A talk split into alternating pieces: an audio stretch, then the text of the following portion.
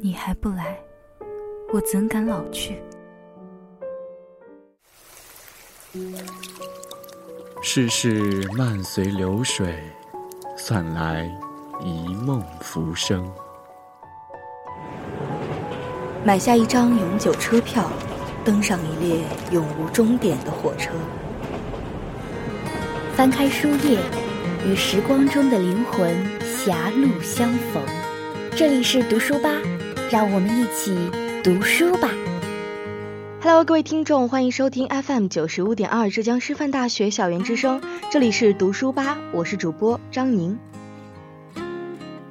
本期读书吧为您带来了三个板块的内容。第一板块有颜如玉，有颜如玉，玉玲珑，一看便知。本期读书吧带你捡拾明亮的童心，作者金子美玲的作品《向着明亮那方》。第二板块叶脉书签，一片叶子，一棵大树。第三板块听友推书，想把我爱的故事讲给你听。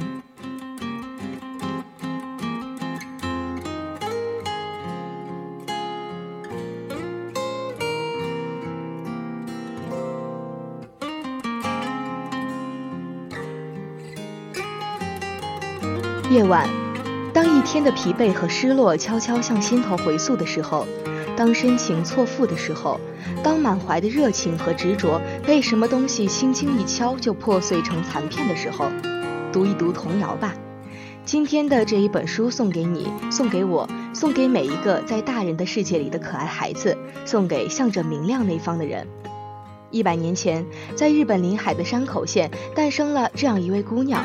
她能听见自然的声音，能听见大海里小鲸鱼无助的哭泣。他的家中有一家书店，那些蝴蝶般的纸页送给他一个温暖而纯粹的灵魂。姑娘结婚了，丈夫是书店的店员。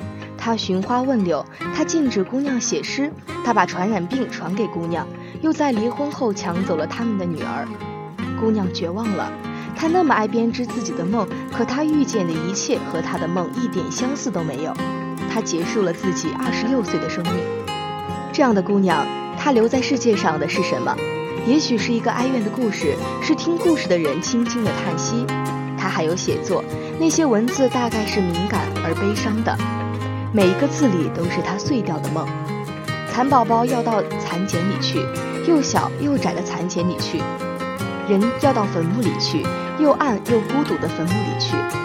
然而，好孩子会长出翅膀，变成天使，就可以飞了。而这位名叫金子美玲的姑娘，变成天使的半个世纪后，她的弟弟让她的作品出现在了世人的面前。五百多首干净柔软的童谣，让她的读者们能够不断从中汲取童真的力量，好像发生于她的那些苦难从未有过。美玲的诗总是细致的。她能贴近那些没有生命的东西，用自己的笔去梦一般吟出他们的故事。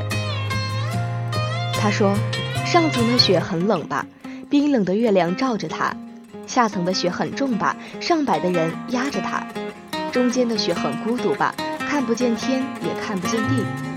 这是想象吗？好像是，又好像本来就该这样。要是雪会写诗，他们一定也是这么想的。”清清冷冷的夜里，有月亮，有影子，有迷路的幸福。美玲就拿着笔，蹲下身子和他们一一对话，再把他们说的写进诗里。这时候，他写什么都是一个小美玲，万物都是他的眼睛。他也是一只知了，哑巴知了写歌词，默默地往树叶上写歌词。没人看见的时候，也在写歌词，尽写些没有人要唱的歌。难道他不知道秋天来了，树叶就会落到地上腐烂掉吗？那只执着的知了在写歌，他的歌没人要唱，可他还是默默地写着。一到秋天，他那些灌注了心血的文字都会腐烂掉。美玲以一个小姑娘的口气说着最残忍的事情，用稚气和天真来讲死亡。秋天来了，落下腐烂的哪里只有树叶，还有那只诗人般的知了呀？对生命短暂的知了来讲，一个春秋就是沧海桑田。哪怕只有分寸的宽敞，也要向着阳光照射的方向。这是美玲自己的故事吧？这个女孩用她的生命去向着光唱歌。她挥挥翅膀离开了，留下的是无数人的明亮那方。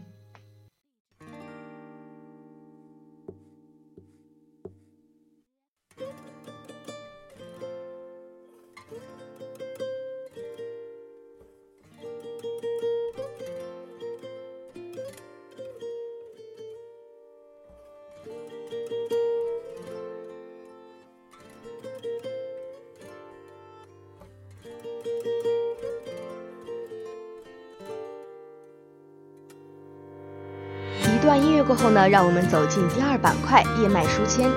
一片叶子，一棵大树。听友阿花，假如我今生无缘遇到你，就让我永远感到恨不相逢，让我念念不忘，让我在醒的梦中都怀着这悲伤的苦痛。这是来自印度泰戈尔的《吉禅佳丽》。听友春晓说，这一切也成为过去，但是对于许多人而言，却根本无法忘却往昔的时光。因此，归根结底，这也是当年我们要面对的事实。我们全都生活在历史那漫长的阴影之中。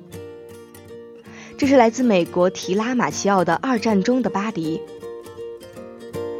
听友小白，爱情真是一件奇妙无比的事情，它比绿宝石更珍贵，比猫眼石更稀奇。用珍珠和石榴都换不来，是市场上买不到的，是从商人那儿购不来的，更无法用黄金来称出它的重量。这是来自英国王尔德的《夜莺与玫瑰》。接下来呢，就进入到了第三个板块——听友推书，想把我爱的故事唱给你听。嗯，今天我要推的是赖川敏郎的《一日一花》，这本书中讲的是一日一插花。是赖川敏郎在东京大地震后看到新生命有感而发做的一个行动，但是他同时呢又兼具了日本独特美学的力量，哪怕是每天仅仅看到那一些插花，都会觉得内心特别特别的安静。大家好，我是听友黑泽明。在地底的洞府中呢，住着一个霍比特人，这就是一部伟大传奇的开始。呃，比尔博是一个热爱安逸生活的霍比特人，自得其乐地待在袋底洞，他的霍比特洞府里。睿智巫师甘道夫的到来呢，打破了宁静，越过冰冷而又雾蒙蒙的大山，在那深深地下洞穴已有千年。迎着古老的歌谣，十三个矮人将比尔博拽进冒险远行的队伍。霍比特人呢，自一九三七年呢是首次出版，已被翻译成了六十四种语言，销售超过一亿册，成为了伟大的现代经典，完美的融合了史诗气氛与童心志趣。嗯，它主要面向儿童读者，当然了，也向所有的追忆童年冒险的成人开放。